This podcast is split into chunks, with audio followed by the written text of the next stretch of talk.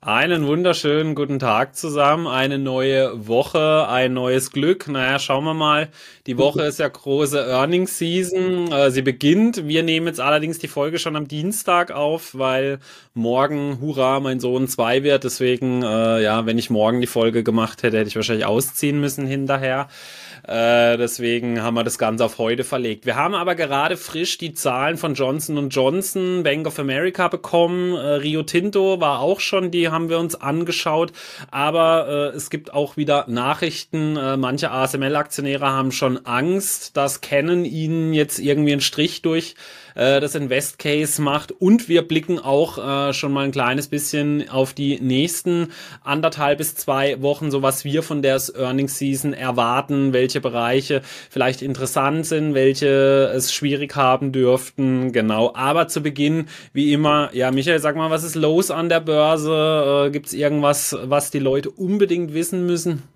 Äh, naja, unbedingt wissen.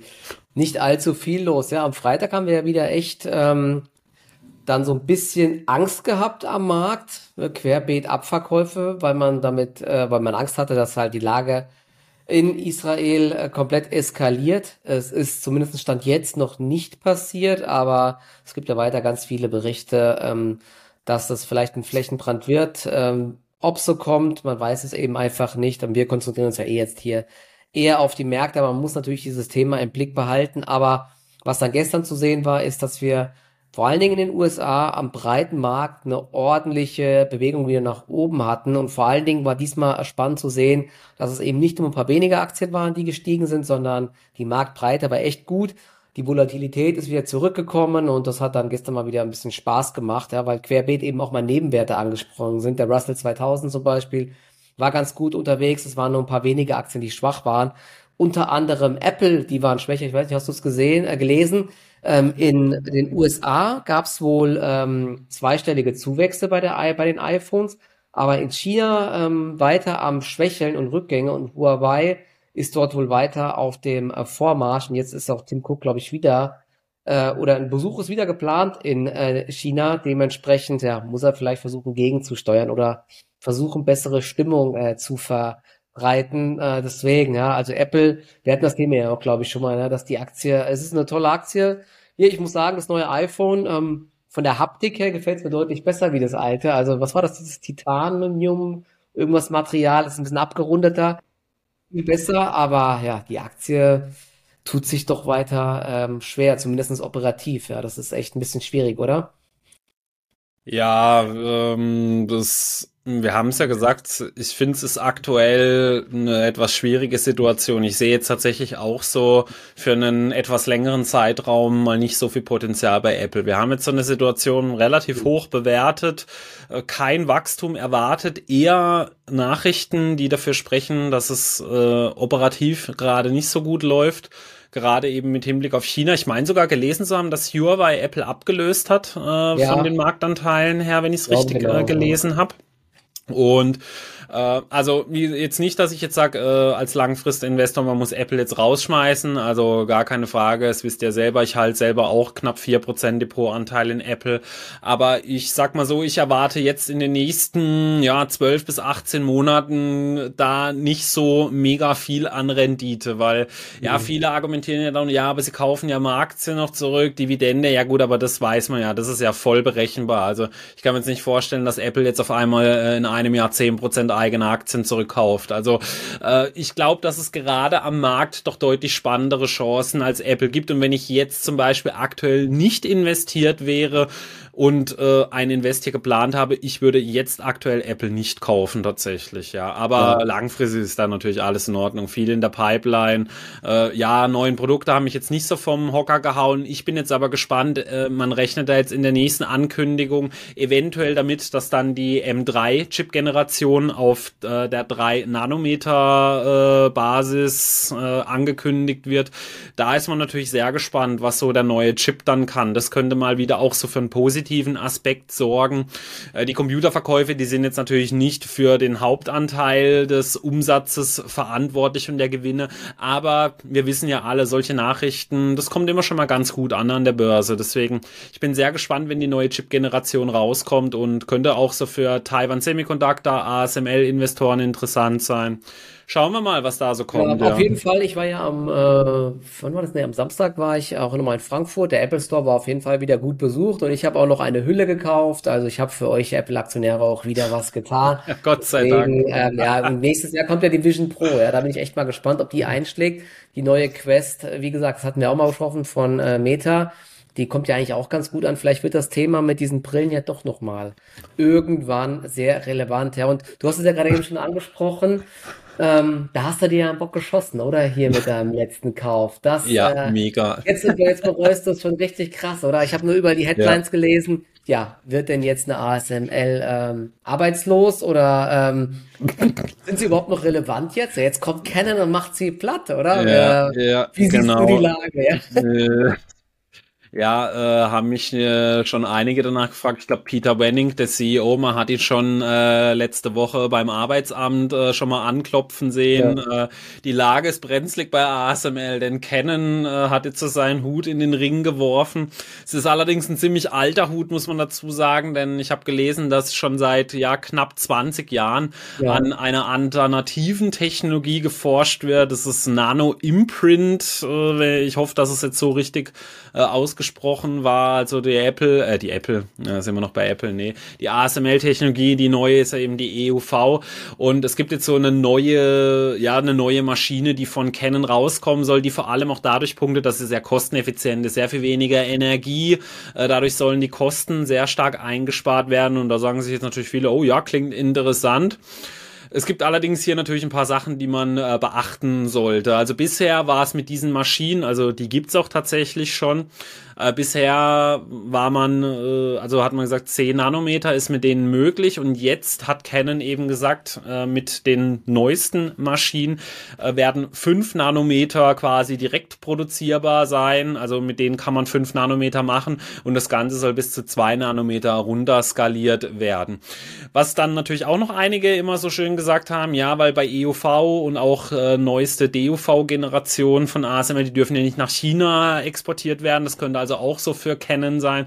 Da, ja. aber den Stecker, den muss ich euch leider schon mal gleich ziehen. Das ist, da bin ich mir zu 100% sicher, wenn diese Technologie irgendwie relevant sein sollte, also auch in Massen, ja. dass diese nicht nach China geliefert werden darf. Also da wird Canon mit Sicherheit nicht äh, dieser ganz große Profiteur werden. Da bin ich mir zu 100% sicher. Denn denkt dran, ihr wisst jetzt da das schon, dass der technologische Stand, wie weit er ist, äh, dann wissen es die Amerikaner äh, schon, schon ein bisschen länger als ihr dann. Also deswegen.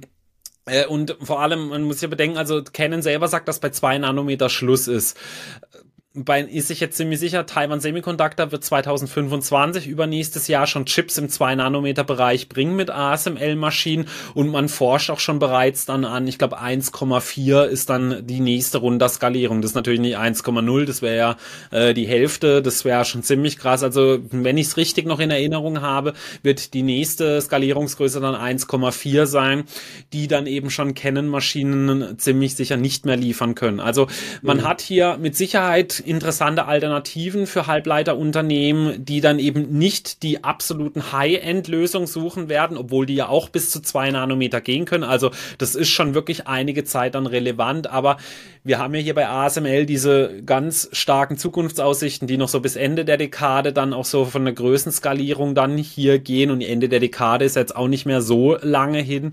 Daher für mich persönlich alles überhaupt kein Thema. Äh, man wird vielleicht ein paar oder man wird mit Sicherheit da mal aus diesem Segment ein paar Marktanteile angeben, aber mein Invest Case war jetzt nicht, dass ASML die durchgehend 100% Marktanteile halten muss. Deswegen für mich alles in Ordnung. Ähm, ja, also ich glaube, viel mehr kann ich jetzt dazu auch nicht sagen. Also da kann man, da gibt's einige interessante YouTube-Videos, die man sich drüber anschauen kann, viele Artikel mittlerweile, äh, die auch genau mal so diese Technologie beschreibt. Deswegen sehe ich nicht persönlich als großes Problem als ASML-Aktionär. Ja, der, der, der Börsenkurs hat ja auch nicht wirklich darauf nee. reagiert. Das zeigt natürlich jetzt auch schon, dass da ähm, jetzt doch nicht ähm, also dass die Headline mal wieder schlimmer ist wie ähm, das, was man dann wirklich liest. Ne? Bei, bei Computerbase ja. ist da ein ganz guter Artikel, wo nochmal alles erklärt wird.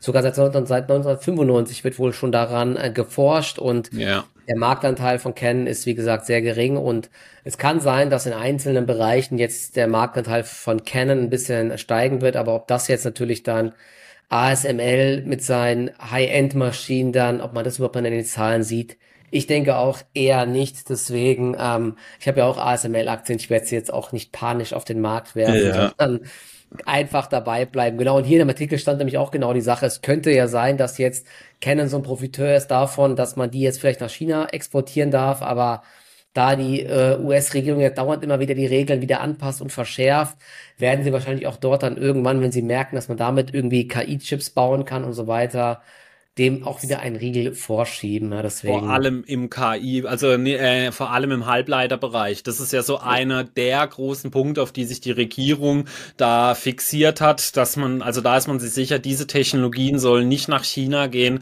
Deswegen, also da bin ich mir sicher, dass Canon, also sollte das wirklich so gut sein, wie die selber sagen, bis zwei Nanometer, äh, bin ich mir relativ sicher, dass sie nicht eine Maschine dann nach China verschicken dürfen, die das können. Ja, also äh, ja, ich glaube, damit hat sich das Thema dann auch. Ich habe aber tatsächlich lustigerweise, ich habe das Thema schon mal vor, also jetzt bevor das hochgekocht ist, nämlich schon mal gelesen, äh, nee, beziehungsweise mitbekommen. Da hat tatsächlich in Amerika ein YouTuber aufgrund dieser Technologie seine ASML-Aktien verkauft. Das ist auch eine mutige äh, Entscheidung auf jeden Fall aufgrund äh, dieser Technologie, weil er gesagt, ja, die Technologie von ASML, die ist gar nicht so stark, äh, mhm. genau. Und ich glaube, ich hatte nämlich vor kurzem auch mal jemand bei mir mir in der Kommentarsektion unter meiner ASML-Analyse, äh, äh, der hat dann eben felsenfest äh, davon, äh, war der überzeugt davon, dass es schon chi auch chinesische Unternehmen gibt, die viel weiter sind ähm, mit der EUV-Technologie, als es ASML ist. Ja, aber als ich dann nach Quellen gefragt habe, äh, die ist er mir bis heute schuldig geblieben. Ja. Äh, ja, aber ich könnte gut, könnte auch gut sein, dass das so ein bisschen auch so auf dieses Canon-Verfahren äh, äh, abge, also dass daher die Ableitung kam. Aber gut, anderes Thema dann wieder, ja. genau. Machen dann, wir doch mal, lass doch mal mit Johnson Johnson weitermachen, ja, weil ich, das genau. ist ja so fast einer der Basis-Investments, so einer der Buy-and-Hold-Aktien, glaube ich, die mit am beliebtesten ist. Das ist ja auch ein Konzern, der, glaube ich, seit Jahren abliefert. Ich habe gerade mhm. immer noch mal geschaut, ne, die waren ja auch eigentlich immer ähm, relativ ambitioniert, sage ich mal, bewertet, vor allen Dingen in Zeiten von Nullzins, ja, mit Dividendenrendite irgendwie zweieinhalb Prozent ungefähr. Ja, da hat man das immer ganz gerne gezahlt. Mittlerweile ist die Aktie auch ähm, ja, ein bisschen runtergekommen. Dieses Jahr ist sie insgesamt auch nicht gut gelaufen. Mhm. Auf der Basis der Erwartungen jetzt sind wir bei einer Dividendenrendite von drei Prozent. Ich glaube, KGV liegt so bei 16, es gab jetzt auch noch die Abspaltung der äh, Konsumsparte Kenview mhm. oder wie sie heißt. Ja, ich glaube, das, das hast du das mal beobachtet? Ich habe gar nicht geschaut. Ich glaube, das lief aber nicht so gut. Ne? Nach dem nach der nach dem Listing äh, ist sie, glaube ich, dieser Bereich erstmal runtergegangen. Ich weiß es gerade gar nicht. Auf jeden Fall vorbörslich äh, Johnson Johnson ist 1,19 Prozent im Plus. Und ich vielleicht noch mal ganz kurz eine Sache, was jetzt auffällt. Wir haben ja jetzt schon einiges an Zahlen gesehen und bis jetzt muss man sagen, das ist vielleicht auch der Grund, dass der Markt sich ganz gut hält. Die Zahlen sind eigentlich querbeet besser als erwartet, also ein ganz guter Start in die Berichtssaison. Das wollte ich vorhin noch sagen. Am ja. Freitag ja schon die Banken alle ganz gut abgeschnitten. Heute jetzt zum Beispiel ähm, Schwergewicht Johnson Johnson. Bank of America hat eben auch gemeldet, da kommen wir vielleicht nochmal gleich drauf zu, auch gut gemeldet. Wie siehst du die Zahlen von Johnson Johnson? Wie der Markt? 1,2 Prozent im Plus oder wie hast du das jetzt gesehen? Ja, also ich muss sagen, äh, also wenn ich Johnson Johnson Aktionär wäre, wäre ich zufrieden damit. Äh, also man hat sich ja auch, ich habe ja auch gesagt, die Abspaltung finde ich persönlich für das Hauptunternehmen Johnson Johnson sehr gut. Damit hat man sich die die schlimmste Sparte abgespalten, weil so in diesem Drogeriebereich, da herrscht kaum Markentreue. Die, äh, ja, meine treuen Zuschauer wissen ich habe selber fast 15 Jahre im Drogeriebereich gearbeitet. Das ist eine Sparte, wenn da nächste Woche was günstiger ist, irgendwie, ja, im Hygienebereich und so, da greifen die Leute alle dazu. Deswegen finde ich auch Colgate Palmolive eine der schlimmsten Aktien, die es gibt, ja, weil ich selber jahrelang das Zeug verkauft habe. Wenn nächste Woche das Axe-Duschgel äh, im Angebot ist oder die Elmex Zahnpasta, ja, äh, da greifen alle dann dazu. Also da herrscht fast keine Markentreue. Und ihre beiden interessanten Sparten sind eben die Verschreibungspflichtigen und die Medizintechnik. Und vor allem die Medizintechnik hat in diesem äh, Quartal sehr stark abgeliefert hatte man natürlich auch ein bisschen mit gerechnet, sage ich jetzt mal, weil es ja ohnehin ein sehr starkes Jahr für Medizintechnik war. Gucken wir sich mal die Striker-Aktionäre an, die haben sich mit Sicherheit den ein oder anderen Champagner dieses Jahr äh, gegönnt und aufgemacht. Ja, also äh, wir haben hier zehn Prozent Wachstum äh, bei der MedTech-Sparte. Das ist schon wirklich ordentlich, aber auch Innovative Medicine. Äh, da sind dann eben so ihre verschreibungspflichtigen Sachen drin. Johnson Johnson ist vor allem in der Onkologie sehr stark. Auch äh, im Bereich der Augen haben sie einige interessante Sachen, wobei ich glaube, die Augensachen gehören, glaube ich, zur Medizintechnik-Sparte. Das weiß ich jetzt gerade gar nicht genau. Mhm. Äh, Johnson Johnson war, ist auch eine Zeit lang, ich weiß nicht, ob sie es immer noch sind, tatsächlich auch das größte Unternehmen äh, vom Volumen her, was verschreibungspflichtige Medikamente angeht. Also das ist wirklich ein extrem breit diversifiziertes Unternehmen. Und ähm, ich muss sagen, also mit den Zahlen kann man wirklich sehr zufrieden sein. Also der Umsatz ist insgesamt um, ich glaube, 6,8 Prozent, genau 6,8 Prozent gewachsen. Gross Profit 6,7 Prozent, also man hat dann auch genauso viel mehr verdient. Das ist also auch immer schon mal ein gutes Anzeichen dafür. Mit der Abspaltung, da haben sie auch gesagt, sie möchten sich jetzt mehr vor allem so auf die Onkologie spezialisieren. Das ist in den nächsten Jahren so der Place to be im Pharma-Bereich. Man weiß natürlich, ja, Krebsbekämpfung, das ist natürlich ja äh, immer ein heißes Eisen, vor allem eben auch sehr viel Geld ist da zu machen.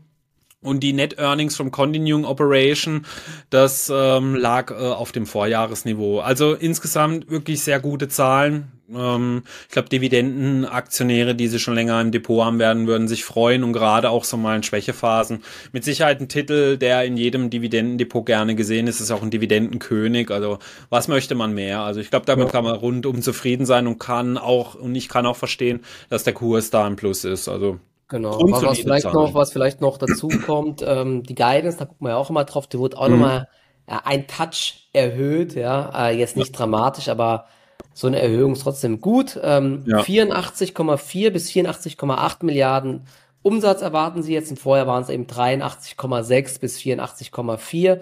Der Konsens war allerdings schon 84,5, aber da sind sie jetzt eben so, wenn man die Mitte vom Konsens nimmt, liegen sie ein bisschen drüber. Und beim Ergebnis pro Aktie werden jetzt 10,07 Dollar bis 10,13 Dollar erwartet.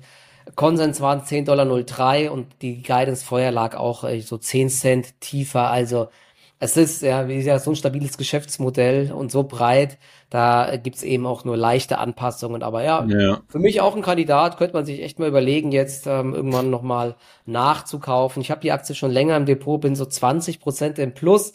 Dazu kamen ja immer noch die Dividenden, die gezahlt wurden. Also ja. Total Return müsste ja auch noch höher sein. Ich guck mal, wie die Aktie sich jetzt hält. Ne? Vielleicht, sie ist dieses Jahr vielleicht jetzt auch schlecht gelaufen, weil ja insgesamt die Stimmung im ganzen Sektor nicht sonderlich gut war. Ja, aber im Gesundheitssektor vor allem, ja. Ja, sie ist aber zumindest nicht so stark gefallen wie jetzt andere Aktien, ja. Und ähm, irgendwie, also mit dem Thema sind wir wieder bei der Abnehmenspritzen, aber ich glaube, da sind sie jetzt nicht direkt von tangiert, oder? Ich glaube, die machen auch noch hier ähm, mit Hautkrankheiten und sowas, Augen und so, ist ja alles jetzt nicht ähm, bezüglich Abnehmen wenn du das mal ganz zu Ende spinnst, dieses Thema, sag jetzt mal, ja, dann nimmst du die Abnehmenspritzen, dann werden die Leute gesünder sozusagen, aber dann wird ja theoretisch auch die Lebenserwartung länger. Das heißt, du mhm. verkaufst mehr Medizintechnik an die mhm. Leute, mhm. denn die Knochen werden ja dadurch nicht besser. Du mhm. brauchst dann auch, dann gibt's wieder mehr Spielraum vom Alter, was eben äh, so schwere Erkrankungen wie Krebs und so angeht. Da, äh, weil man muss es ja auch so sehen, weißt du, gerade wird zu so dieses Szenario gesponnen, es wird keine Cola mehr verkauft und kein Big Mac, ja, dann kann man aber auch mal so ein bisschen so in die Richtung gehen, dass ja dann die Leute theoretisch deutlich älter werden, wenn sie eben ja, nicht ja. dann an Herzversagen oder äh, daran sterben. Aber das ist jetzt natürlich, also denkt, wir haben gesagt, wir sehen das sowohl nicht kritisch bei Cola und bei äh, McDonalds. Ich sehe es aber wiederum auch nicht jetzt positiv groß bei den äh, Pharmaunternehmen äh, mit dieser Abnehmspritze. Man muss aber eben äh, auch dazu sagen, dass Gesundheitsbereich dieses Jahr ohnehin Beginn nicht sehr gut gelaufen ist. Und ich habe da zum Beispiel dann die Chance damals ergriffen, habe Amgen und AbbVie eingesammelt, weil gerade auch der Biotech-Bereich noch mal mehr abgestraft wurde als andere und äh, so ähnlich. Also ich glaube, Johnson Johnson ist fast zu jeder Marktphase bisher immer ein tolles Invest gewesen, wenn du die über einen längeren Zeitraum gehandelt mhm. hast. Und gerade jetzt, wenn sie eben auch mal nicht so an ihrem absoluten Höhepunkt sind, mit Sicherheit für Dividendeninvestoren super interessant. Auch wenn die Zinn, äh, die Inflation gerade hoch ist, aber die Inflation wird nicht ewig bei fünf bis sechs Prozent bleiben, weil damit kommen ja aktuell so manche in der Argumentation, ja, was will ich mit drei Prozent äh, Dividendenrendite bei sechs Prozent Und wir haben ja auch schon mal über das ja. Thema gesprochen mit den äh, äh, Tagesgeldkonten und so, die werden nicht ewig bei vier Prozent bleiben. Kann, Deswegen, wie gesagt, ne, das kann, lass, lass da mal eine Krise nochmal aufkommen und so weiter, dass die Wirtschaft einbricht und dann kommt wieder das Thema mit Staatsverschuldung, dann müssen die Zinsen wahrscheinlich wieder rapide gesenkt werden. Ja. Und dann wird es wahrscheinlich nicht so sein, man kennt es ja von den Tankstellen und Co., wenn es dann äh, runtergeht mit den Leitzinsen, dann werden wahrscheinlich die Broker-Banken sehr schnell äh, sein und das direkt mit mhm. anpassen. Wenn es ja. aber nach oben geht, dann äh, warten sie natürlich immer schön lange ab. Die auch, ja. Genau, wie Müssen die Tankstellen auch, und Co. und die Ölkonzerne die nehmen sich dann schön die Marge weg und so wird das dann halt auch sein. Ja? Also das kann dann, ja. wie gesagt, ganz schnell sein. Und dann ähm, werden die Aktien, das hatten wir, glaube ich, auch mal ganz kurz gesagt, wahrscheinlich schon sehr schnell halt auch äh, schon reagieren und nach oben laufen, weil sie ja. das natürlich antizipieren, ne? dass dann irgendwann der Zins eben ein anderer ist. Und dann sind zum Beispiel drei Prozent Dividende bei der Johnson Johnson wieder viel mehr wert und dadurch wird vielleicht auch wieder ein höheres KGV gezahlt für so eine Aktie oder auch für eine Pepsi, McDonalds und so weiter. Ne? Wenn Deswegen, das Szenario ist, ist Johnson Johnson dann schon gar nicht mehr bei drei Prozent. Ja, das ist für mich so sicher wie es Arm in der Kirche, wie man immer ja. so schön sagt. Ja, also da haben wir es schon davon gehabt, bis man das antizipiert hat, dass es jetzt da einen Switch gibt, ist das schon längst wieder gelaufen und die Dividendenaktien stehen schon wieder das deutlich halt, das besser. Das ist doch eh immer so. Das haben wir auch. Das ist ja immer dieser yeah. Trugschluss, den man hat einfach von wegen, ja, jetzt parke ich mein Geld so lang hier und die Aktien werden günstiger und dann ja. warte ich halt ab, bis dann die äh, Zinswende kommt und dann genau, steige ich schön ja. günstig ein bei den Aktien. Das wird halt nicht so leicht funktionieren, Man, ja, weil äh, ja, wie es so häufig ist, ja, dann wird irgendwo mal gehustet von einem Notenbanker, dass eine Zinssenkung kommen könnte und dann schießen schon die ganzen Werte, Tech und so ja. weiter wahrscheinlich nach oben und das ist extrem schwierig dann in der Praxis. Und wir haben es ja dieses Jahr gesehen, das beste Beispiel, warum so eine Strategie nicht funktioniert. Am Anfang des Jahres, Dezember, Januar, Februar, da waren wir ja bei den Zinserhöhungen noch nicht da, da wo wir mhm. jetzt sind. Und guck dir mal, der Nasdaq war teilweise 40 Prozent im Plus, ja. Also der Markt fängt schon viel früher an, entgegenzusteuern und so wird es dann auch da wieder sein. Also wenn der Markt damit rechnet, so in sechs bis neun Monaten wird es eine Senkung geben. Ab dann fangen eben dann schon diese ganzen Dividendenaktien Aktien wieder anzusteigen. Also eben so diese sicheren Häfen, sage ich mal. Wenn sie natürlich nicht andere Probleme haben, wie jetzt gerade so der Retail-Bereich, der hat natürlich eben noch so das andere Problem mit den Diebstählen und so, über die über ja. das wir schon gesprochen hatten. Aber da darf man nicht so blauäugig sein und denken, man wäre da schneller als der Markt, weil bis man das mitbekommt, ist es ohnehin schon wieder vorbei. Haben wir ja. dieses Jahr wirklich super Beispiel gehabt. Ich habe am Anfang des Jahres auch gesagt, ich rechne erstmal noch mit deutlich tieferen Kursen und was ist es? Genau das Gegenteil passiert passiert, ja. Also. Es ist extrem schwierig, einfach ja. ähm, so den Gesamtmarkt das einzuschätzen. Aber vielleicht ja. apropos Dividendenaktien, ähm, da hat ja gestern noch so ein ganz, ganz äh, spannendes Unternehmen. Ich habe da übrigens auch eine kleine Position mal vor einiger Zeit gekauft gemeldet, und zwar Rio Tinto, mhm. ähm, Rohstoffkonzern, einer der weltweit führenden, die vor allen Dingen stark sind auch im Kupferbereich.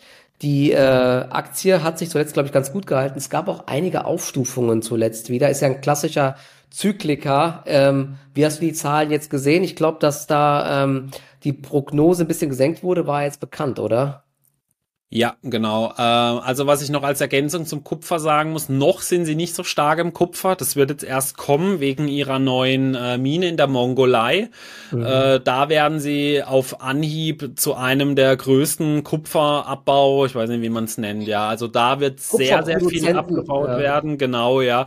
Äh, also aktuell ihr mit Abstand stärkstes Segment ist immer noch das Eisenerz. Da lagen man, da hat man eigentlich ein kleines bisschen positiv überrascht, weil man hatte äh, einen leichten Anstieg und das in einem eigentlich wirklich schwierigen Marktumfeld und äh, wirklich positiv aufgenommen wurde, dass sie deutlich mehr Aluminium und Kupfer im Gegensatz zum Vorjahr abgebaut mhm. haben. Also da hat man äh, doch ein bisschen positiv überrascht. Also beim äh, Kupfer, äh, beim Aluminium war man bei neun Prozent mehr im Gegensatz mhm. zum Vorjahr und beim äh, gemienten Kupfer war man bei fünf Prozent mehr. Also da hat man schon äh, wirklich positiv überrascht. Es gab eine leichte Prognose-Senkung. Allerdings hat die Aktie da nicht wirklich stark darauf reagiert, denn es war schon klar, warum, weil äh, in äh, Kanada hat es Waldbrände gegeben und die haben dann gleich in mehrerlei Hinsicht ihn so ein bisschen in die Suppe gespuckt. Aber das wusste man eben, deswegen kann man da auch sagen, grundlegend wirklich solide Zahlen. Ich finde Rio Tinto ist auch so bei den äh, Bergbauunternehmen, ich sage immer Bergbauunternehmen, so für mich so eine der interessantesten Aktien. Ich habe sie auch mal vor kurzem so gegen vier andere, auch so vom Zahlenwerk gegenübergestellt und da sind sie eigentlich ganz gut weggekommen. Vor allem, sie sind eben auch sehr groß, ähm, sie haben sehr hohe Margen. Ich war erstaunt, wie margenstark diese Geschäftsmodelle tatsächlich sind. Mhm. Ähm, das Einzige, was mich halt extrem stört, du bist halt extrem abhängig von den Rohstoffpreisen. Das hat man ja. halt gesehen, wenn du da so den Kurs von Eisenerz und so äh, mal so dem der Aktie gegenüber, das, das korreliert halt schon extrem stark. Ja, ist natürlich klar. verständlich, ja. Äh, und man rechnet auch in den nächsten Jahren mit einem schwierigen Umfeld für Eisenerz. Ja, China ist ja da so Probleme mit seinem Immobilienmarkt. Äh, man rechnet aber trotzdem damit, dass mehr verschifft wird, beziehungsweise mehr äh, ausgeliefert wird, aber zu deutlich weniger geringeren Preisen. Das ist so aktuell so der Konsens. Also mir gefällt Rio Tinto ganz gut, aber man sollte nicht jedes Jahr mit Dividendenerhöhungen rechnen. Also die passen sich immer so ein bisschen an ihrem Ergebnis an. Deswegen hat es da auch immer mal wieder so krassere Dividendeneinschnitte gegeben, aber das natürlich immer auf so einem hohen Niveau dann gewesen. Also ich glaube, vor kurzem konnte man sie mal zu neun Prozent einsammeln, aber das ist dann eben ja. noch so vor Kürzung zum Beispiel gewesen. Ja, also gutes Unternehmen, Zahlen waren wirklich solide, die sie gebracht haben.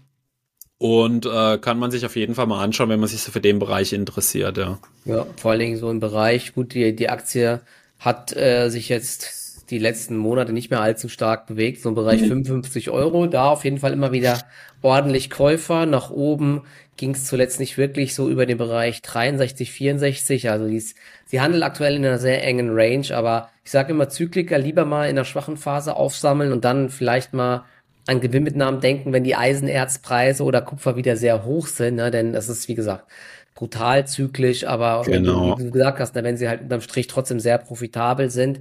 Ich finde es eigentlich auch echt spannend. Es gibt ja auch ganz viele Bereiche, wo jetzt ähm, die Kupfernachfrage weiter steigt, seien es Stromleitungen. Ich glaube, in jeder ja. Windkraftanlage, wie viel, ich weiß gar nicht mehr, da gab es auch irgendeine Mail, wie viel Kupfer dort drin ist. Wirklich unvorstellbar. Auch in E-Autos viel mehr Kupfer drin als früher in den Autos. Also so die, äh, die, die grundlegenden Treiber sind eigentlich echt intakt. Also äh, grundsätzlich eigentlich echt auch weiter ein spannendes Unternehmen. Stromleitung ist tatsächlich sogar, also Energiewende, wenn man das so als äh, den äh, Begriff Energiewende einfasst, ist tatsächlich sogar äh, das der größte Treiber, was beim äh, Kupfer äh, also ansteht so in den nächsten Jahren. Das ist Wahnsinn, wie viel Kupfer da benötigt werden wird. Warte mal, ich hab's gleich. Äh, ich habe nämlich ah ja, hier.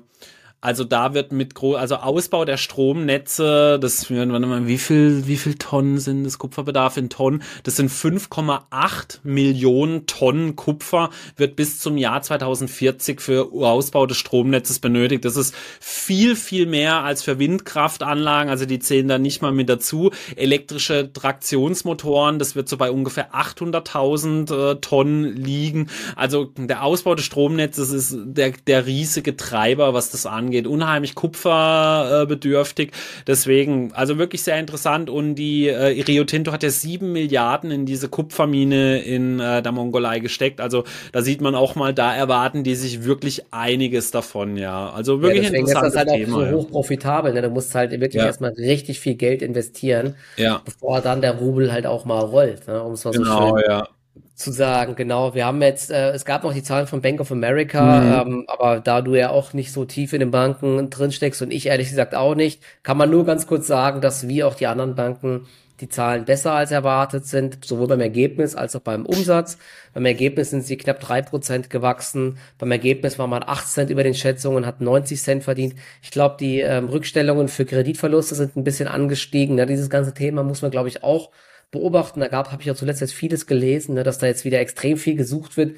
Äh, wie kann ich meine Kreditkartenschulden äh, irgendwie äh, umlegen oder irgendwas in die Richtung halt. Ne? Also es ja. gibt schon, es gibt schon ein Riesenproblem bei den Amerikanern ja. mit den Schulden allgemein. Das ist schon äh, richtig heftig. Aber ja, ansonsten, wir wollten ja noch ganz kurz, die Folge heute wird ein bisschen kürzer, wir wollen aber ganz kurz nochmal schauen, ähm, so einen kleinen Ausblick machen. Ja, also diese ja. Woche kommt ja noch, äh, vor allen Dingen morgen wird sehr spannend. Ja, deine ASML kommt. Mal sehen, ob sie schon was sagen, dass Canon äh, der Insolvenzantrag gestellt ist. Leider genau. müssen wir ihn mitteilen, der Insolvenzantrag wurde schon ja. bewilligt. genau. Sie genau. Kennen, oder sie versuchen jetzt noch Kennen zu übernehmen für einen Ja, genau. das ja. können wir auch machen. Also ja, oder ASML meldet ja ähm, Tesla und Netflix, ja. Und vor ja. allen Dingen Tesla und Netflix sind ja so zwei Unternehmen, die sehr, sehr gerne sehr volatil sind. Was denkst du, wie reagieren die Aktien?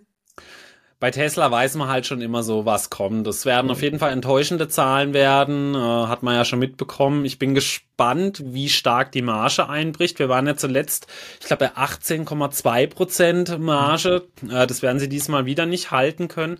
Da bin ich mal sehr gespannt, wie weit es auch noch runtergeht. Ja, vor allem so mit Hinblick auf die aktuelle Kursentwicklung von Tesla. Also ähm, ich glaube, wenn die Marge da, ja gut, ist schwierig, das wäre jetzt wirklich ins Blaue geraten, wenn man jetzt da sagt, ob da 17 oder sogar in den 16er Bereich runterrutscht, ja. ja. Äh, aber wenn es da einen deutlichen Abschlag geben wird, könnte ich mir schon vorstellen, dass die Aktie deutlich unter Druck gerät. Ja, man weiß ja, die Auslieferungszahlen, so das weiß man ja schon alles im Vorfeld. Äh, natürlich, wenn man es nochmal schwarz auf weiß hat, manche wollen es jetzt nicht so wahrhaben, dann ist es immer noch mal ein bisschen anders, aber äh, ich glaube nicht, dass es morgen viel positiv Überraschungspotenzial bei Tesla gibt. Äh, mhm. Also sage ich mal so vorsichtig, ja. Äh, Netflix, ich glaube, die Zahlen werden ganz in Ordnung werden. Die letzten waren ja, ja schon eigentlich ganz gut. Ähm, dann dürfen wir jetzt das One Piece-Thema nicht vergessen. Ich glaube, das wird also mindestens dafür sorgen, dass sie ein gutes Ergebnis erzielen werden. Das mhm. One Piece spielt ja da jetzt völlig mit rein. War ja in, ich glaube, in über 80 Ländern auf Platz eins. Deswegen bei Netflix rechne ich eher mit positiven Zahlen, bei ASML gut sowieso, ja, habe ich ja gesagt. Äh, SAP bin ich mal sehr gespannt. SAP ist ja auch immer so ein Thema. Die haben eigentlich so die letzten Jahre hinweg fast durchgehend immer enttäuscht bei den Zahlen. Ja. Äh, zuletzt ist, glaube ich, die Aktie aber ganz gut gelaufen, obwohl die letzten Zahlen eigentlich auch wieder wirklich nicht gut waren. Ja, sie sagen ähm, halt immer, ne, von wegen in Zukunft wird's besser, wir transformieren uns und so ja, weiter. Ja, das, das, das höre ich aber schon seit, schon immer.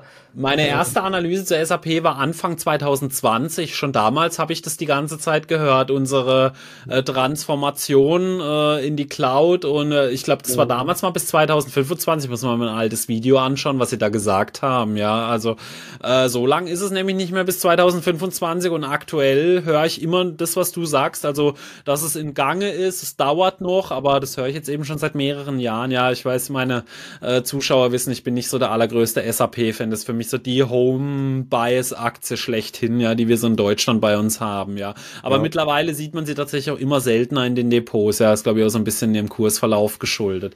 Ja. Aber ansonsten, ja, so Prediction, ich habe mich auch mal so ein bisschen so mit äh, ganzen Sektoren beschäftigt. Das kann ja auch mal ganz interessant sein.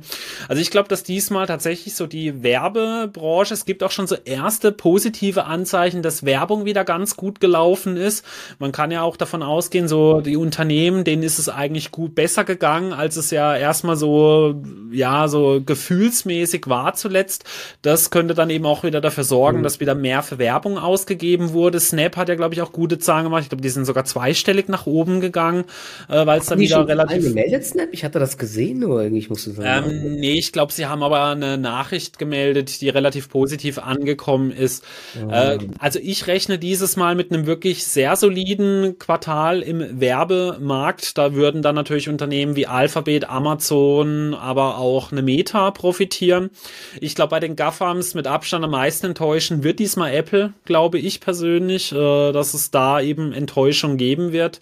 Äh, Microsoft, ja, Microsoft ist Microsoft, ja. Da könnte es eine negative Überraschung geben, äh, vielleicht bei LinkedIn. Äh, die mussten knapp 700 oder haben knapp 700 Leute bei LinkedIn entlassen und da ist zuletzt auch schon so das Wachstum ja deutlich eingeschlafen. Also wenn ich so überlege, so vor ein, zwei Jahren, wie LinkedIn da noch gewachsen ist und jetzt, ähm, aber es ist natürlich nicht für den größten Anteil verantwortlich. Deswegen, ähm, ich glaube, das wird so ein bisschen die negative Überraschung bei Microsoft werden, weil ja, warum sollten sie da jetzt auf einmal so proaktiv tätig werden? Wenn alles gut laufen würde, könnte ich mir vorstellen, dass LinkedIn so ein bisschen enttäuschen wird.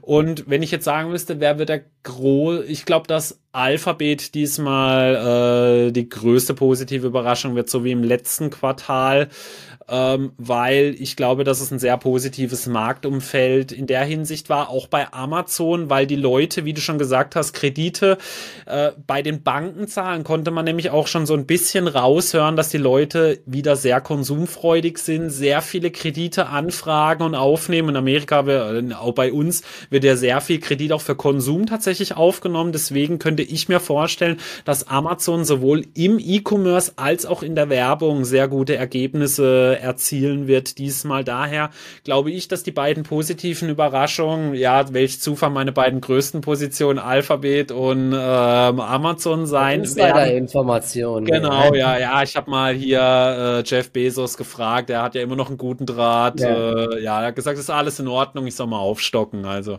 ich warte ja. aber jetzt erstmal noch die Zahlen ab. Ja, ich weiß genau, nicht, ich, was ich, ich, ich habe gerade ganz kurz, ich habe gerade ja. ganz kurz die Sache zu Snap gefunden. Mhm. Es gab wohl ein ähm, Brief, also eine interne Mitteilung von äh, dem CEO Spiegel an seine Mitarbeiter. Mhm. Und er hat gesagt, dass sie darauf abzielen, mehr als 20 Prozent zu wachsen bei den Werbeumsätzen in 2024. Und sie wollen äh, mehr als 14 Millionen Snapchat Plus äh, Subscriber haben und mhm. mehr als 500 Millionen äh, Non-Ad Revenue erwirtschaften. Also das war wahrscheinlich der Grund. Der die Snap-Aktie ist ja auch minus. Können wir vielleicht mhm. auch nochmal vornehmen. Er hat, glaube ich, 90 Prozent verloren. Ich wollte sagen, bei Snap wäre ich sehr vorsichtig, was solche Prognosen ja, angeht. Die haben eigentlich durchgehend immer enttäuscht. Ja, äh. jedes Mal nach den Zahlen macht die minus 30 Prozent. Ja, ich fasse ja. die nie wieder. Ich habe mit der Aktie echt viel Geld verloren schon. Das ist okay, Wahnsinn. Ja. Der kann mir ja. nicht stohlen bleiben. Vor allen Dingen jetzt sagt er 2024 will er das erreichen. Ja, also gut, äh, bis dahin ist noch ein bisschen Aber Zeit, ja. Ich, weißt du, wie, wie ich es gesagt habe, ich glaube, die Unternehmen merken schon, es wird sehr viel freundlicher, das Marktumfeld für Werbung, weil die, weil die Unternehmen auch wieder so ein bisschen mehr, weißt du, diese großen Kostenersparnisse, das hat jetzt alles, also bei vielen Unternehmen hat sehr gut funktioniert. Und das erste, was dann eben auch wieder hochgefahren wird, wenn es den Unternehmen besser geht und sie Kosten gespart haben, ist eben wieder die Werbung. Deswegen glaube ich trotzdem, dass es diesmal, also zumindest bei den Großen, dann, ob jetzt ein Snap wirklich positive Zahlen hat, also bei Snap würde ich niemals eine Prognose wagen. Äh, aber ich glaube, dass vor allem Meta, Amazon, Amazon ist ja mittlerweile auch zu einem äh, sehr großen Teil ein Werbeunternehmen und eben bei Alphabet, dass das so wirklich positive Zahlen werden. Nicht jetzt unbedingt, dass sie zehn Prozent nach oben gehen, aber dass sie nicht enttäuschen werden, ja. Und bei Amazon spielt für mich auch noch so ein bisschen so die aktuelle Konsumlaune so mit rein, weil sie ja auch im E-Commerce-Bereich sehr viel stabiler geworden sind, auch so was die Profitabilität angeht. Deswegen wäre das so ich meine gespannt, Prediction. Ja. Und ähm, ich glaube auch, dass so einige der geschundenen Dividendenaktien, so Systemgastronomie, wenn die Leute, wenn die Aktionäre jetzt mal wieder sehen, hey, die Abnehmenspritzen haben gar nicht so die großen Auswirkungen, da könnte ich mir gut vorstellen, dass es da dann doch mal so wieder äh, positive Signale nach ja. oben gehen wird. Zu den großen Verlierern werden für mich allerdings die börsennahen Unternehmen zählen, also sowas wie die Vermögensverwalter, äh, vielleicht auch äh, solche Unternehmen, ja, die im Investmentbereich tätig sind, denn es ist ja aktuell kein so einfaches Umfeld dafür. Wir haben es ja schon bei BlackRock gesehen, diese 13 Milliarden, die dann auf einmal da gefehlt haben bei den Netflows. Also gerade solche Unternehmen werden es, glaube ich, in dieser, äh, in dieser Berichtssaison echt schwer haben, weil es eben so viele Alternativen aktuell gibt. Ja, ja also genau, ich ein Satz noch von mir schnell auch zu Netflix und zu Tesla. Bei Netflix glaube ich auch eher positiv. Zumal äh, ich glaube ja auch die Konkurrenz eher geschwächelt hat, was neuen Content angeht und Netflix äh, liefert ja trotzdem immer weiter noch ganz gute Sachen. Übrigens, kleine ja. Empfehlung, diese äh, Doku über David Beckham, die Beckhams, echt richtig krass. Also, mhm. wenn jemand mal sehen will, was Druck bedeutet und was Shitstorms bedeuten, guckt euch mal äh, diese Serien. Ich weiß gar nicht, wie er das überlebt hat. Ne? Also, das, das ist wirklich unvorstellbar, wenn das ganze Land dich hasst und du nur noch beleidigt wirst wegen, wegen einem Foul oder einer roten Karte. Angespuckt wirst, das ja. Ist, ey, das ist so also, da fehlen wirklich die Worte, ne? Und die ja, und vor allem Presse, die Presse und so alles, die Paparazzi in England ist eh nochmal alles ein paar Nummern krasser, zumindest damals. Damals gab es auch noch kein Social Media und die ich haben ihn ja sagen. Das ist krank, einfach nur krank. Ja. Aber man muss sich überlegen, damals gab es kein Social Media, ja. Und wenn man sich mal jetzt anguckt, was zum Beispiel mit einem Harry Maguire passiert, ja, weißt jetzt machen sich alle dann immer drüber lustig, über den werden ja ganze Videos zusammengeschnitten, wie er halt ein Eigentor schießt oder ja. dem äh, seinem oder halt ja dem Torwart einen Ball so hinlegt, dass er reingeht, ja. Aber ich sag mal, wir sollten doch eigentlich aus Robert Enke aus der sich damals ein bisschen mehr gelernt haben. Ja. Und ja, dann, weißt du, und dann kommt wieder die große Empörung, wenn jemand wie ein Harry Maguire sich jetzt vor den Zug wirft, ja viele sagen, ja, aber der verdient so viel. Ja. Ey Leute, das ist trotzdem ein Mensch, der dahinter steht und was, was meint ihr, was der sich jeden Tag anhören lassen muss, was der sich, ja. was der zu hören, zu sehen bekommt von den Leuten und dann noch in den sozialen Medien, weil solche Sachen, die bleiben ewig in den Social Media Netzwerken, ja, also. Ganz ehrlich, das, was, was die da durchgemacht haben, überall, ne, auch dann, wo die in Spanien waren, ey, da könntest du mir eine Milliarde Milliarde ja. im Jahr geben. Ich wollte das nicht erleben, so, ne? Das, ja. das, ist kein Leben mehr, was die dort haben. Auch, das gibt ja auch diese Doku dann, ähm, das, der, also das ist wirklich die beste Doku überhaupt hier über Michael Jordan, The Last Dance bei Netflix. Wer die noch nicht gesehen hat, schaut ihr euch mal an. Aber da siehst du halt eben auch, dass diese Basketballer, weil die ja irgendwie dreimal die Woche spielen, die haben einfach kein Leben. Das ist so krass einfach. Die ja. laufen immer nur Halle, Halle, Fliegen, Halle, Training, Fliegen. Das ist, so, so ist das halt die ganze Saison und dann ist irgendwann Pause. Ja. Klar, die verdienen dann eine Menge Geld so, und so, aber der mentale Druck auch und so, also für mich wäre es nichts. Ne? Also es ist, ja. Ist schon, also ist schon heftig einfach. Auf, genau. dem, auf dem Platz hätte ich den mentalen Druck wahrscheinlich nicht so sehr, aber dann ebenso von der Öffentlichkeit draußen. Und wie gesagt, weiß, und dann ist da, wenn sich dann mal wieder jemand äh, vor einen Zug schmeißt, dann ist wieder der Schreck dann riesengroß. Weil gerade bei solchen Fußballern, auf die sich die Leute eingekeilt haben, ja, finde ich irgendwie, ich weiß nicht, wie man sich dann auch an sowas immer regelmäßig beteiligen kann, nur um sich dann irgendwie selber da ein bisschen besser zu fühlen, weil man halt auch wahrscheinlich neidisch auf das Geld ist also ganz ehrlich, natürlich, ja, wenn ich so ein Video. Aus dem Stadion ist immer alles sehr, sehr leicht. Das ist auch wie immer von außerhalb von ja. der Börse, wenn irgendjemand bei einem Börsenspiel mitmacht und so, ne? Das ist aber überall im Leben. So von außen kannst du immer leicht erzählen, ne? Oder wenn dein Chef wieder irgendeinen Mist macht, ne? als Mitarbeiter ist es dann auch teilweise leicht, auf alles zu schimpfen, aber man weiß gar nicht, von welchen Seiten man die ganze Zeit nur Druck und ja, Shitstorms und weiß Gott was alles bekommt und so. Also also man muss Oder immer echt, man sollte immer erst mal zweimal überlegen, ne, bevor man ja. immer hier solche Aussagen tätigt. Das ist echt so. Wenn hinterher wieder der Charttechniker kommt, ja, da war es dann abzusehen, dass es da runter noch genau. weitergeht genau. oder dass es da hochgeht. ja, du, dann sagst mir das nächste Mal vorher, ja. Und du ist das, genau, an der Börse auch, richtig, ja. genau. Ja, das, oder wie, eine Bör wie, wie wenn ich dann am Montag sage, ja, das war ja klar im Lotto, dass diesmal die 7 und die 15 mit dabei sind. Denn das letzte Mal war die 35 und äh, laut Berechnung kann dann äh, auf jeden Fall die 34 nicht mit dabei sein. Ja, das sind dann immer so Captain ja. Obvious. Dann gibt's ja bei South Park, falls es jemand kennt, ja, das, das ist der Superheld bei denen, der immer dann kommt und sagt, ja, ihr hättet das und das machen müssen. Aber ja, dahinterher, der heißt Captain und Obvious. Und dann, in der ja. nächsten Folge sagen wir euch dann natürlich, dass es ganz klar war, wie Tesla und wie Netflix reagiert haben. Dass wir das sehr genau, wie konntet ihr das nicht sehen im Vorfeld? ja, das war völlig klar, dass die Marge nun äh, doch sehr viel besser sein wird. Ja, ja also und das, äh, das war völlig klar. irgendwie seinen neuen Dojo-Computer released genau, und so weiter ja. und die Aktie macht 20 Prozent plus. Ja.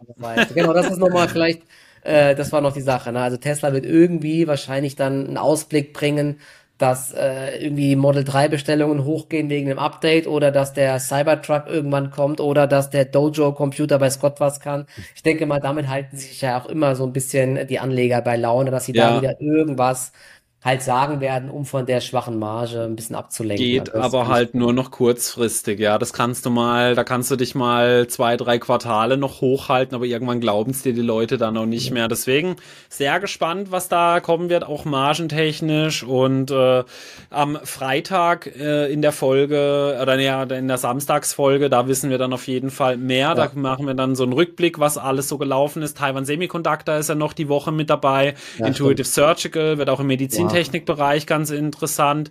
Äh, ein Tabakkonzern ist mit dabei, ist natürlich auch immer so. Die Sartorius finde ich sehr interessant. Die sind ja so auf einem neuen, wirklich Tiefpunkt, ich glaube, gestern gelandet. Ja, also, Prognose gesenkt jetzt auch. Ne? Da kam ja auch eine ja, üble Meldung. Da wird sehr interessant werden. Nestle, Roche, also diese Woche alles mit dabei. Deswegen solltet ihr unbedingt am Samstag auch wieder einschalten. Daumen nach oben nicht vergessen, Kanal, Abo, Pipapo, alles. Und wir sehen uns dann am Samstag. Gell? Macht's gut. Macht's gut. ciao. ciao. ciao.